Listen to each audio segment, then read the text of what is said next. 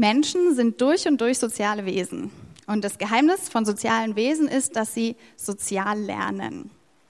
Soziallernen ist eine Form von Prägung, die wir erhalten. Und jeder Mensch wird und wurde geprägt.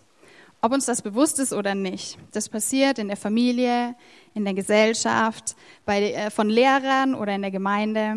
Ähm, und so wird in unserem Gehirn, in unserem Bewusstsein etwas angelegt. Und unser Gehirn hat Muster, mit denen es die Welt deutet. Ähm, man könnte dazu auch Schubladen sagen, vielleicht Schubladen, weil sie helfen, die Welt zu kategorisieren und zu bewerten. Und das ist wichtig und notwendig, denn ähm, ohne diese Schubladen wären wir keinen Tag überlebensfähig, weil wir die ganze Zeit nur mit Sortieren beschäftigt wären. Das würde uns überfordern. Und ob wir das wollen oder nicht, haben wir ein ganz bestimmtes Mindset, jeder von uns. Und wir stecken alle in verschiedenen Kontexten in unserem Leben und diese Kontexte haben Einfluss auf unser Mindset. Ein paar Beispiele dafür. Wir sind Deutsche, also die meisten von uns. Ähm, wir sind Franken, auch die meisten von uns. Äh, wir sind Erlanger. Wir gehören zur bürgerlichen Mitte, würde ich sagen. Wir gehören zu einer Familie und wir sind Christen.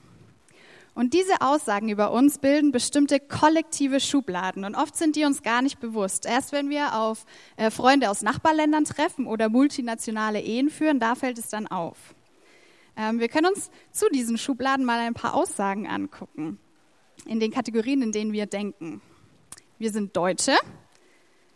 Eine gute Ausbildung ist wichtig im Leben. Wir sind Franken. Nett geschimpft, es gelobt genug. Äh, wir sind Erlanger. Da habe ich mich am schwierigsten getan, musste ja am längsten überlegen, weil ich ja noch nicht so lange Erlanger bin. Aber vielleicht sowas wie, am Berg zieht man einfach kein Dirndl an. Wer ein Dirndl anhat, ist von außerhalb. Ganz klar.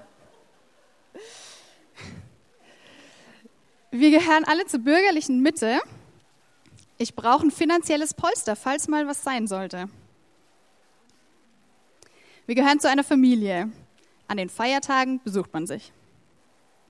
Und wir sind Christen. Am Sonntag geht man in die Kirche. Ich hoffe, ich habe bei euch jetzt mit diesen Sätzen nicht schon den totalen Widerstand ausgelöst und ihr könnt mir alle so einigermaßen noch folgen und wisst, worauf ich hinaus will. Ausnahmen bestätigen natürlich die Regel und äh, das waren alles ein paar Beispiele für unser kollektives Mindset, so wie wir denken.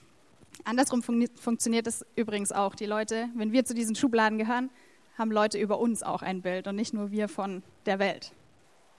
Und es gibt noch ein ganz persönliches Mindset und das ist bei jedem ein bisschen anders. Ähm, je nach Prägung oder Ausprägung sind das Sätze, über die man eigentlich nie nachdenkt, weil sie halt einfach da sind. Die stimmen halt einfach. Ähm, das kann sowas sein wie, jeder, der keinen Job hat, soll sich einen suchen. Oder ich muss meinen Nachbarn von Jesus erzählen. Oder sowas wie, alle Mitglieder einer Schach AG müssen uncool sein. Sätze, die einfach da sind. Da hatte ich vor zwei Wochen ein ziemlich cooles Erlebnis, deswegen ähm, nicht alle in Schach AG uncool. Äh, ich möchte heute mit euch in einen Bibeltext schauen, der ähm, so ein bisschen über diese inneren Systeme ähm, und Denkmodelle geht, also für mich zumindest, weil er sie völlig verdreht und auf den Kopf stellt. Und ich möchte euch und uns heute Morgen herausfordern, mal über unser kollektives oder unser persönliches Mindset nachzudenken.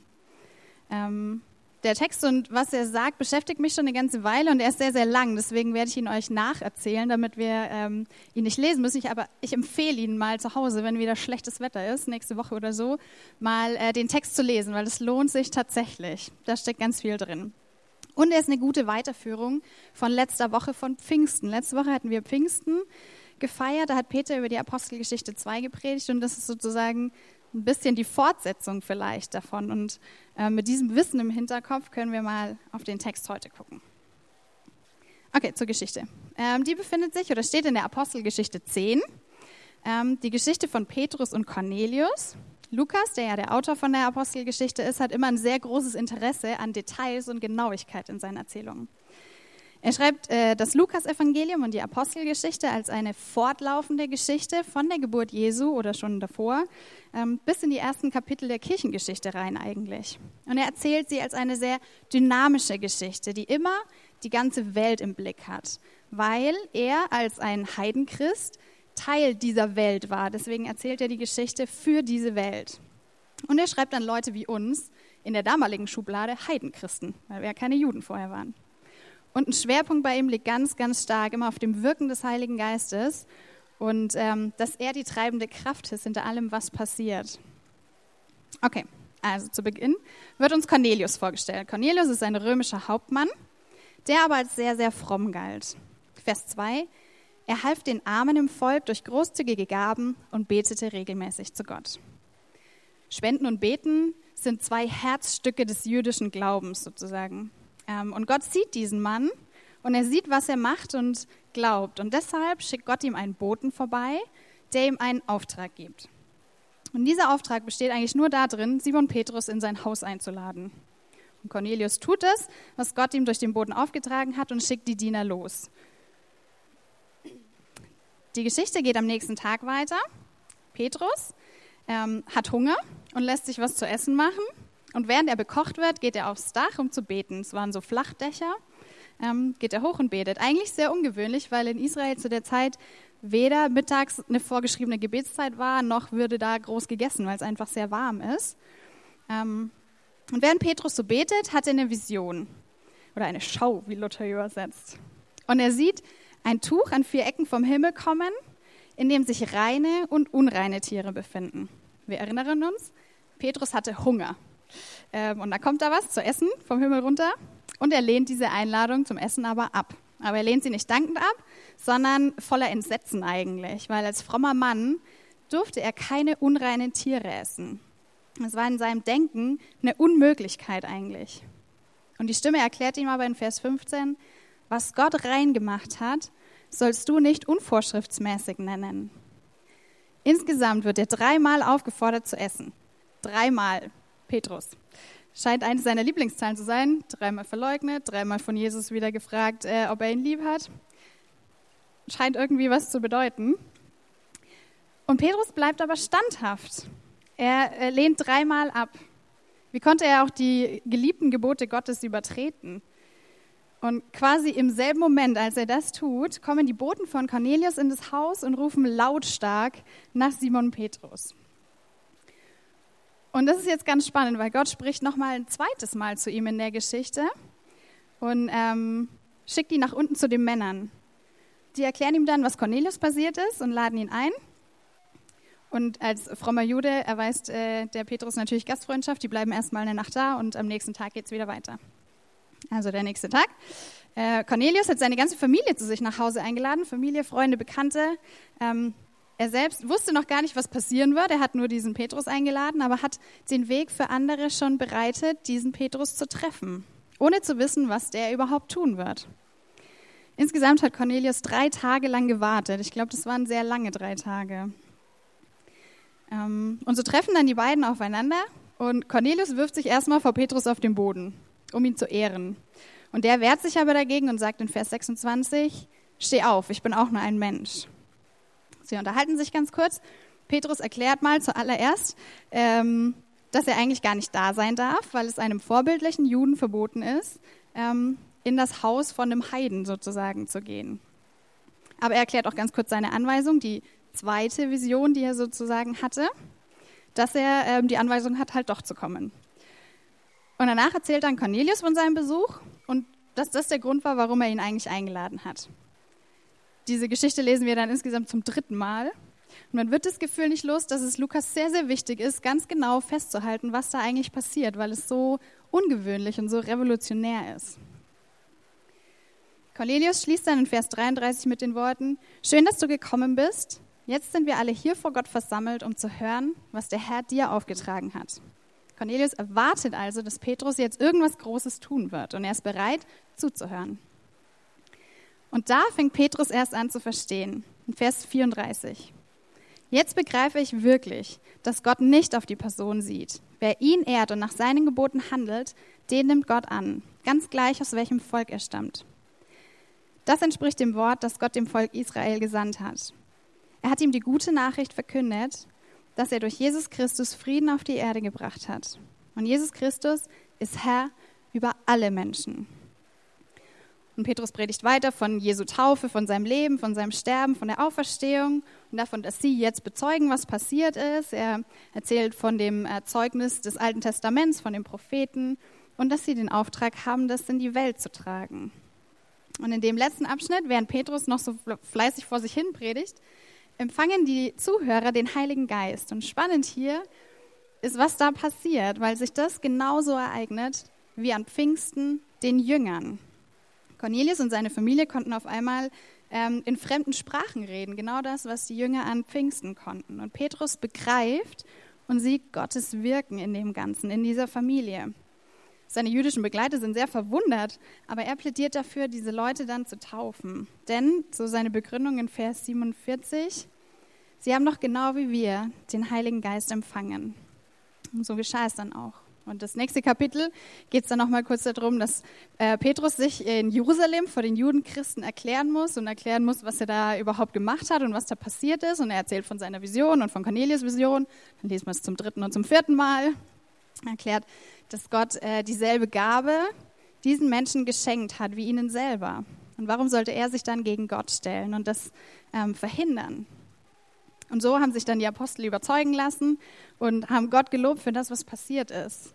Und ich glaube, deswegen ist es so wichtig, dass Lukas das genauso vier, fünf, sieben Mal aufgeschrieben hat, ähm, weil da was ganz, ganz Wichtiges passiert ist für die Kirche.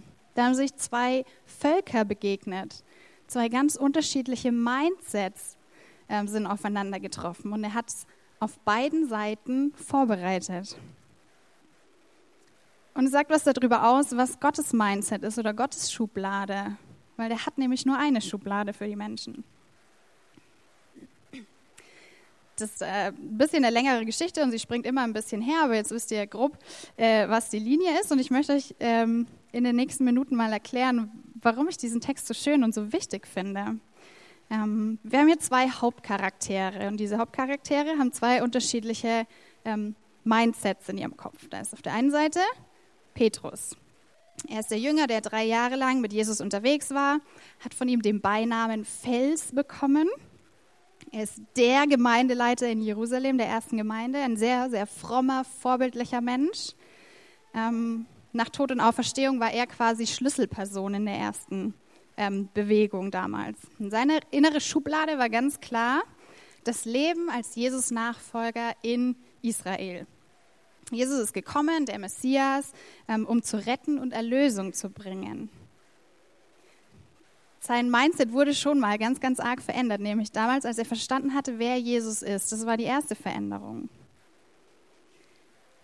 Und auf der anderen Seite steht Cornelius, ein frommer Mann, aber kein Jude, ein Heide, der sich zu den Juden hielt. Das kam damals öfter vor anscheinend, weil die Juden durch eine sehr hohe Moral und Sittlichkeit einen sehr guten Ruf hatten. Er hat also ihre Gebote gehalten, ähm, war aber trotzdem kein vollwertiges Mitglied in der jüdischen Gemeinde dort. Er war nicht beschnitten, weil das war nämlich das Kennzeichen, dass man zu der Gemeinde gehört hat, sozusagen, dass man voller Jude war. Das ähm, hat ihn daran gehindert, manche religiöse Praktiken tun zu können, zum Beispiel in den Tempel zu gehen. Aber er hielt sich trotzdem an diesem Gott, obwohl er wusste, er kann nie ganz dazugehören. Hat die Armen in dieser Gemeinschaft versorgt und gebetet. Ähm, auch sein Mindset hat sich demnach schon mal ähm, ziemlich radikal verändert, weil er als Römer, als Hauptmann ja wahrscheinlich nicht schon immer so ein Fastjude war. Okay, also wir haben diese zwei Männer, die haben beide schon viel erlebt. Und mir geht es heute in der Geschichte darum, aufzuzeigen, dass Gott die Grenzen von diesen beiden Menschen aufgesprengt hat. Grenzen aufgesprengt hat und das hat Auswirkungen auf Gemeindeleben bis heute. Ich verwende ganz bewusst das Wort sprengen, auch wenn ich weiß, dass das heutzutage nicht unbedingt positiv besetzt ist. Ähm, aber ich finde, das Wort hat was sehr Mächtiges und sehr Kraftvolles und das im positiven Sinne hier. Wenn ich sagen würde, Gott überwindet die Grenzen, dann würde das auch stimmen, aber dann wären die Grenzen noch da und die sind nicht da und deswegen äh, müssen wir sie wegsprengen, weil sie gar nicht da sind. Okay, Gott sprengt also äh, diese inneren Grenzen, aber wie macht er das? Er spricht erstmal. Und zwar spricht er zu ihnen beiden, unabhängig voneinander. In Petrus Welt wäre es eigentlich undenkbar gewesen, dass Gott oder dass Gottes Geist zu Heiden spricht. Und dann auch noch sichtbar auf dieses ganze Haus fällt, so wie es ihnen selber passiert ist. Und diese Sippschaft dasselbe erlebt wie die Jünger damals. Und in Cornelius Welt war es ganz, ganz klar, dass er äh, nie ein vollwertiges Mitglied dieser jüdischen Gemeinde hätte sein können ohne Jesus. Zwischen den beiden standen wirklich sehr krasse Grenzen. Kulturelle, kultische. Sie gehörten unterschiedlichen Bildungsschichten an, hatten unterschiedliche wirtschaftliche Stellungen. Sie kamen aus unterschiedlichen Gegenden in der Welt. Viele, viele, viele kleine Grenzen. Aber ich glaube, die größte war in ihren Gedanken selber. Und diese Grenzen erlaubten es ihnen noch nicht mal, zusammen zu essen, Gottesdienst zu feiern oder zusammen zu beten. Und dafür konnten sie ja noch nicht mal was. Das war einfach ihre Prägung. Man könnte an der Stelle ganz viel äh, aus dem Text rausholen und über die Botschaft äh, sprechen, dass Gott alle Menschen annimmt. Aber ich glaube, dass wir das theoretisch wissen. Genauso wie äh, Petrus das damals theoretisch wusste. Aber hier fängt es an, praktisch zu werden und er erlebt es praktisch. Die Tatsache, dass Gott weder auf Status, auf Kaufkraft, auf Herkunft oder sonst irgendwas schaut, ist die Grundlage, auf der ich quasi weiter aufbauen will. Es ist Gottes Mindset, jeden Menschen zu lieben und anzunehmen, ganz egal, wer er ist. Mir geht es heute Morgen darum zu zeigen, was in den Köpfen von diesen beiden Menschen passiert. Sowohl Petrus wie Cornelius wussten gar nicht, was mit ihnen passiert, geschweige denn, was sie tun sollten. Ich kann mir vorstellen, dass Petrus erstmal völlig überfordert war, als er in dieses Haus reinkam, weil er das, was er vorfand, gar nicht deuten konnte und gar nicht wusste, was passiert, weil es nicht in seine innere Struktur gepasst hat. Er konnte sich gar nicht vorstellen, dass das Ganze überhaupt Gottes Willen entspricht, dass er bei einem Heiden zum Essen eingeladen ist. Und dann erzählt er auch noch, dass Gott einen Boten zu diesem Menschen gesandt hat. Petrus war zutiefst davon überzeugt, dass Jesus der Retter ist, aber in seinem System war er immer noch der Retter des israelischen Volkes. Warum hätte er auch was anderes denken sollen? In Cornelius Welt war es ganz klar, dass er nie ganz dazugehören konnte. Aber bei Gott sind diese Grenzen nicht da. Und die Frage an uns an der Stelle ist doch, glauben wir das theoretisch dass Gott im Leben von allen Menschen wirkt? Oder glauben wir das praktisch? Und mit praktisch meine ich, sehen Menschen an unserem Verhalten das. Das ist nämlich mein nächster Punkt. Ähm, Gott hat damals die Vorstellungskraft aller Beteiligten sehr, sehr herausgefordert und ihre Grenzen gesprengt. Und ich glaube, dass Gott derselbe ist, gestern, heute und morgen. Und deswegen glaube ich auch, dass Gott Grenzen sprengt, gestern, heute und morgen. Es gehört zu Gottes Wirken dazu, uns immer wieder zu überraschen und unsere Grenzen aufzuspringen. Wenn ihr in einem christlichen Elternhaus aufgewachsen seid, könnt ihr euch vielleicht noch an die, wenn ihr nicht in einem christlichen Elternhaus aufgewachsen seid, könnt ihr euch vielleicht noch an die Zeit erinnern, ähm, wie das war, bevor ihr Christ wurdet. Da habt ihr anders gedacht und die Welt um euch herum anders gedeutet. Wenn ihr christlich aufgewachsen seid, dann könnt ihr euch vielleicht an den Moment erinnern, wo ihr zum ersten Mal erfahren und verstanden habt, dass Gott euch wirklich annimmt das, was vorher schon real war, wurde auf einmal viel realer. Und wenn ihr euch gerade auf den Weg macht, diesen Gott zu entdecken, dann fallen euch vielleicht auf einmal Dinge in dieser Welt auf, die vorher ähm, gar nicht in eurem Blick waren. Und das sind sowohl große Ereignisse genauso wie kleine Begebenheiten. Oft sind es bei mir Begegnungen, die mich verwundert zurücklassen. Und ähm, das habe ich bemerkt bei mir, dass Gott meine Grenzen ganz oft da aufspringt, wo ich im ersten Moment stolper und mich wundere über irgendwas Ungewöhnliches finde ich was total seltsam oder unlogisch oder blöd, totaler Quatsch und denke mir, ähm, das kann gar nicht sein, dass das stimmt oder das soll auch ein Christ sein, der ist ein bisschen seltsam oder ähm, ich sollte das können. Äh, nein. Äh, und dann fange ich an, dem Ganzen nachzugehen, nachzuspüren und ähm, mache mich auf eine Reise. Ein paar Beispiele. Ich dachte ähm, vor gar nicht so allzu langer Zeit, dass ich für immer in einer Apotheke arbeiten werde. Ähm, sieben Jahre später stehe ich heute Morgen hier und erzähle euch irgendwas. Das ähm, hat nicht nur meine Grenzen äh, gesprengt. Ich glaube, niemand, der damals Teil meines Lebens war, äh, hätte das für möglich gehalten. Oder äh, meine Bibelschule, die war überkonfessionell. Das heißt, es waren von erzkonservativen Brüdergemeindlern bis zu den Ultracharismatikern alle Menschen vertreten. Ähm, und diese vier Jahre haben alle konfessionellen Grenzen in meinem Kopf weggesprengt, weil diese Menschen diesen Schubladen nie voll entsprochen haben oder manchmal sogar genau das Gegenteil von dem waren.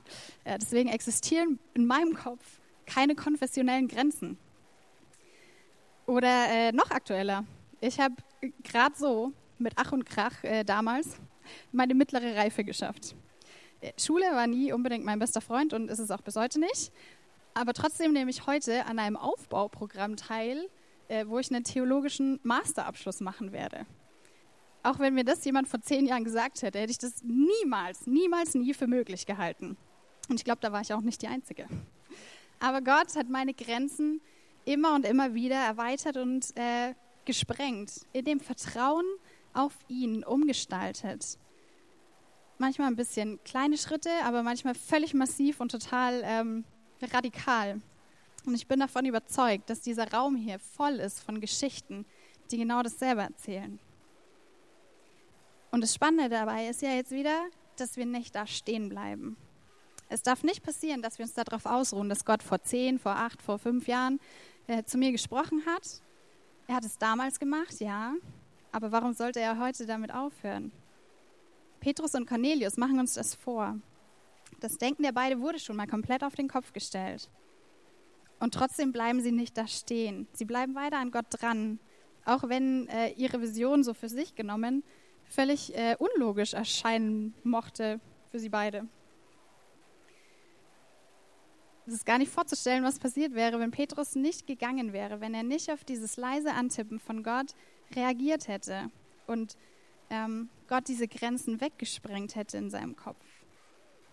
Weil so konnte Petrus selber zu einem Grenzsprenger werden. Was würde wohl passieren, wenn wir zu Hilfsarbeitern von dieser grenzsprengenden Arbeit Gottes werden würden? Gott wirkt in dieser Welt. Ich bin davon zutiefst überzeugt. Und weil er wirkt, sollte es unsere, Auf unsere Aufgabe sein, ähm, dieses Wirken in der Welt zu entdecken. Es gehört zu Gottes tiefsten Wesenszügen, zu seinem Mindset, dass er alle, alle, alle Menschen annehmen will. Und wir dürfen Zeugen von dieser Annahme sein. In unserem Leben und in dem Leben von anderen. Wir sollten lernen zu sehen, was Gott auch im Leben anderer tut. Gerade bei Menschen, bei denen wir das nicht ähm, erstmal vielleicht erwarten. Wie Petrus, der sich von Cornelius erstmal erzählen lässt, warum er ihn eigentlich geholt hat. Oder wie Cornelius, der sich von Petrus erzählen lässt, ähm, was er mit Jesus erlebt hat. Durch Zuhören und achtsam sein können wir sehen und entdecken, was Gott in dieser Welt schon jetzt tut. Und der erste Schritt ist dabei sicherlich wahrzunehmen, was in unserem Leben passiert, aber ich denke, darin üben wir uns tagtäglich. Vielleicht wäre der nächste Schritt mal zu üben, das Wirken von Gott im Leben von anderen wahrzunehmen. Mir sind da zwei kleine Begebenheiten eingefallen, die ähm, ich sehr gerne ähm, mag, weil sie so das deutlich machen, wie Gott Grenzen aufsprengt. Und das erste ist mir passiert, als ich in einem christlichen Freizeitheim gearbeitet habe überwiegend mit ganz vielen jungen Leuten und äh, Konfis. Und es war so einer dieser Abende, keiner wollte ruhig sein, überall war Rabatz und alles war irgendwie anstrengend. Ähm, es war schon sehr spät, glaube ich. Und ich laufe so über den Hof von dem Anwesen und begegne so, ich glaube, es waren drei Leute. Ähm, unterhalte mich ganz kurz mit denen. Ich weiß noch nicht mal mehr, worüber wir uns unterhalten haben.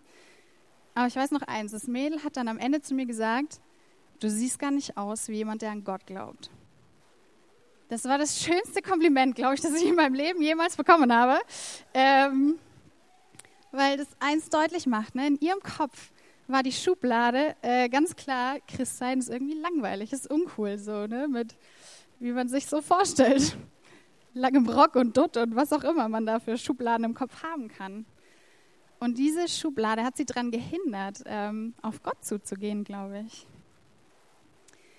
Und die andere Begebenheit ist ein bisschen später basiert. Nach der Bibelschulzeit habe ich in einem Gasthof gearbeitet. Und da, äh, wie man das so macht als Belegschaft, setzt man sich irgendwie raus und isst lecker Braten und so. Und dann kommt man ins Gespräch. Falls ihr jemals äh, Gesprächsstoff braucht, besucht eine Bibelschule. Ihr ahnt gar nicht, was Leute für Fragen stellen. Das ist wirklich schön. Ähm, wir haben uns da so ein bisschen drüber unterhalten mal wieder. Und ich weiß nicht mehr genau den Wortlaut, aber es war irgendwie sowas wie, ähm, also Kirche war ich ja schon lange nicht mehr, weil es ist ziemlich langweilig. Aber das, was du erzählst, ist überhaupt nicht langweilig. Und das fand ich auch so mega krass, weil diese ähm, spannendste Botschaft, die wir eigentlich äh, erzählen können, bei ihm in der langweilig Schublade gelandet ist. Und das hat mir so das Herz gebrochen, weil diese Grenze ihn daran gehindert hat, sich überhaupt mit Glaube auseinanderzusetzen. Und diese zwei kleinen Erlebnisse ähm, zeigen mir eins, nämlich, dass es sich lohnt, es lohnt sich gerade in Bezug auf unseren Glauben, anderen Leuten zu helfen, ihre Grenzen ein bisschen aufzusprengen. Die beiden hatten eine ganz klare Vorstellung davon, wie man als Christ zu sein hatte und diese Schubladen im Kopf, ähm, wie sie die Leute dann kategorisiert haben. Und in diese Schublade habe ich gar nicht reingepasst, einfach nur, weil ich normal war. Also so normal, wie ich halt bin. Ähm, Schubladen und Grenzen sind nötig, habe ich am Anfang erzählt. Und ja, das stimmt, das sind sie. Aber ich glaube, wenn diese Grenzen uns davon abhalten, uns oder andere Menschen auf Gott zuzugehen und uns den Weg zu ihm versperren, dann müssen sie weg. Ähm, wenn sie nur Ausreden sind, dann müssen sie weg. Und wenn sie davon, Menschen davon abhalten, sich auf diesen liebenden Gott einzulassen, dann müssen sie weg. Ähm, versteht mich nicht falsch, es geht mir nicht darum, äh, eine grenzenlose Welt irgendwie zu erschaffen, in der alles möglich oder alles beliebig ist. Ganz im Gegenteil. Ich glaube, unsere Welt braucht klare Statements, mehr denn je. Aber mir geht es um diese Grenzen, die Menschen davon abhalten, auf Gott zuzugehen. Die Menschen von Gott trennen, weil die sind nämlich eigentlich am Kreuz vor 2000 Jahren weggesprengt worden, diese Grenzen. Wenn es heute noch modern wäre, in diese lustigen Freundschaftsbücher reinzuschreiben, dann würde ich bei Hobbys gerne reinschreiben, Klischees und Grenzen aufspringen. Weil es gibt nichts Schöneres, wie Menschen davon zu erzählen, was sie dachten eigentlich schon zu kennen. Und das aber auf eine ganz andere Art und Weise. Und ich glaube von Herzen, dass sich das lohnt, ähm, wenn wir Gott in der Welt arbeiten sehen, uns damit einzuklinken. Eine kleine Ermutigung noch zum Schluss. Ihr erinnert euch an die Geschichte von Pfingsten. Petrus, der Gemeindeleiter, ähm, hat eine Predigt gehalten, aufgrund derer 3000 Leute sich dieser Bewegung angeschlossen haben. Was hat er da gepredigt? In Apostelgeschichte 2,17 zitiert er aus dem Prophetenbuch von Joel: Gott spricht, ich werde meinen Geist über alle Menschen ausgießen.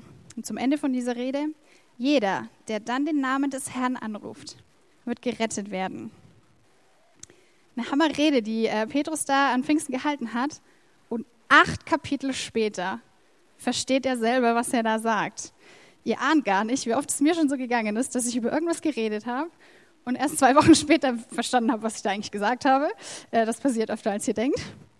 Ähm, aber da bin ich in guter Gesellschaft und das hat mich sehr ermutigt, weil es Petrus auch so gegangen ist. Ähm, er hat acht Kapitel gebraucht, um zu verstehen, was er da eigentlich selber erzählt hat und um es wirklich real werden zu lassen.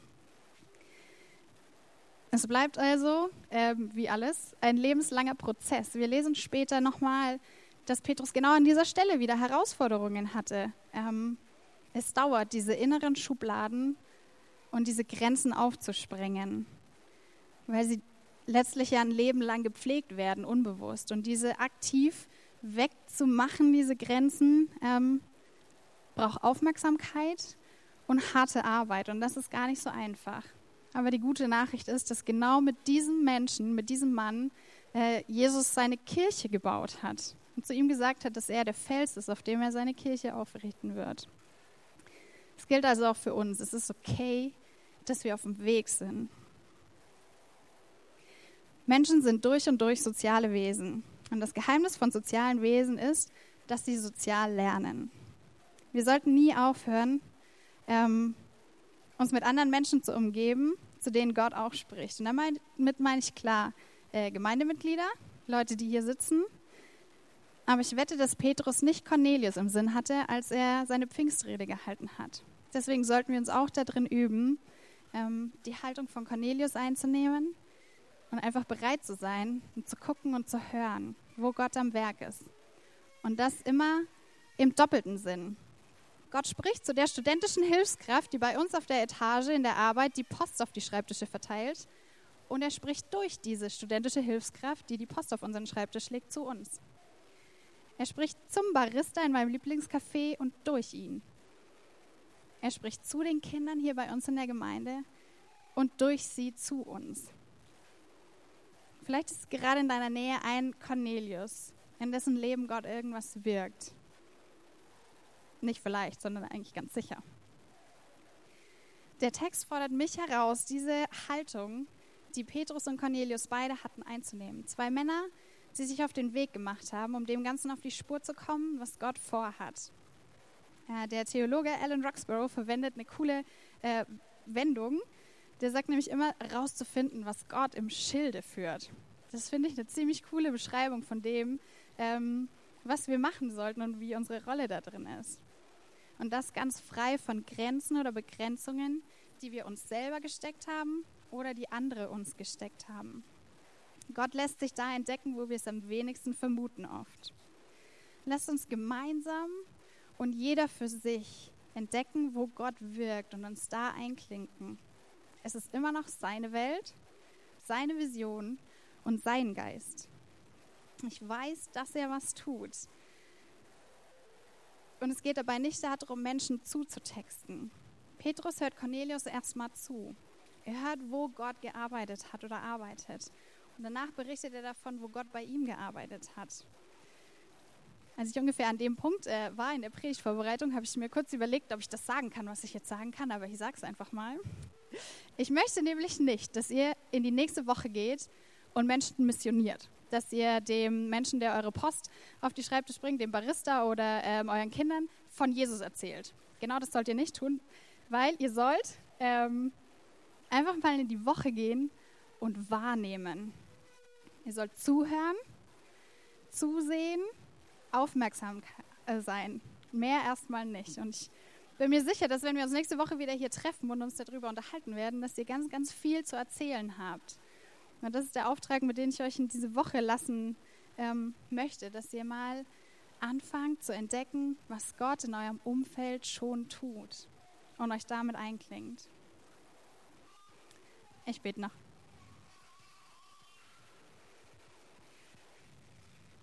Gott, ich danke dir, dass du nur eine Schublade hast. Und zwar die Schublade, dass du alle Menschen ähm, lieb hast und alle Menschen bei dir angenommen sind. Ich danke dir, dass du all die Grenzen in unserem Kopf kennst, ähm, die, die wir noch gar nicht entdeckt haben, dass es überhaupt Grenzen sind. Und ich bete darum, dass du uns in der nächsten Woche oder in den nächsten Wochen begegnest und ähm, stolpern lässt über Dinge, die eigentlich für uns immer normal waren aber für dich gar nicht sind. Und ich bete, dass du uns wachsam machst und uns mit offenen Augen durch die ähm, Welt gehen lässt, um zu entdecken, wo du schon am Werk bist und was tust. Und ich bete, dass du uns den Mut schenkst, uns da ähm, mit einzuklinken, weil es deine Vision ist und deine Welt und deine Menschen, Gott. Danke, dass du ähm, uns dafür gebrauchen kannst und willst. In deinem Namen. Amen. Ich habe euch noch ein kleines Geschenkchen mitgebracht. Man erzählt ja Sonntag immer ein bisschen was und dann hat man es Montag vielleicht schon vergessen oder so. Äh, deswegen kriegt ihr von mir was mit. Und zwar ähm, war ich im Baumarkt und habe mir Stacheldraht besorgt. Äh, das war sehr witzig. Ich hätte gerade Stacheldraht, um meine Predigt zu illustrieren. Ähm, und jeder von euch bekommt so ein Stück Stacheldraht als Symbol für eine Grenze. Und das könnt ihr euch auf euren Schreibtisch legen in der Arbeit, das könnt ihr euch zu Hause an den Spiegel hängen oder sonst wohin tun, wo ihr es ganz oft seht, ähm, damit ihr immer wieder daran erinnert werdet und mal drüber nachdenkt, was für Grenzen da sind vielleicht, wo ihr gerade auf was gestoßen seid und dem Ganzen nachzugehen. Deswegen ähm, kriegt ihr gleich jeder ein Stück Stacheldraht von mir mit nach Hause.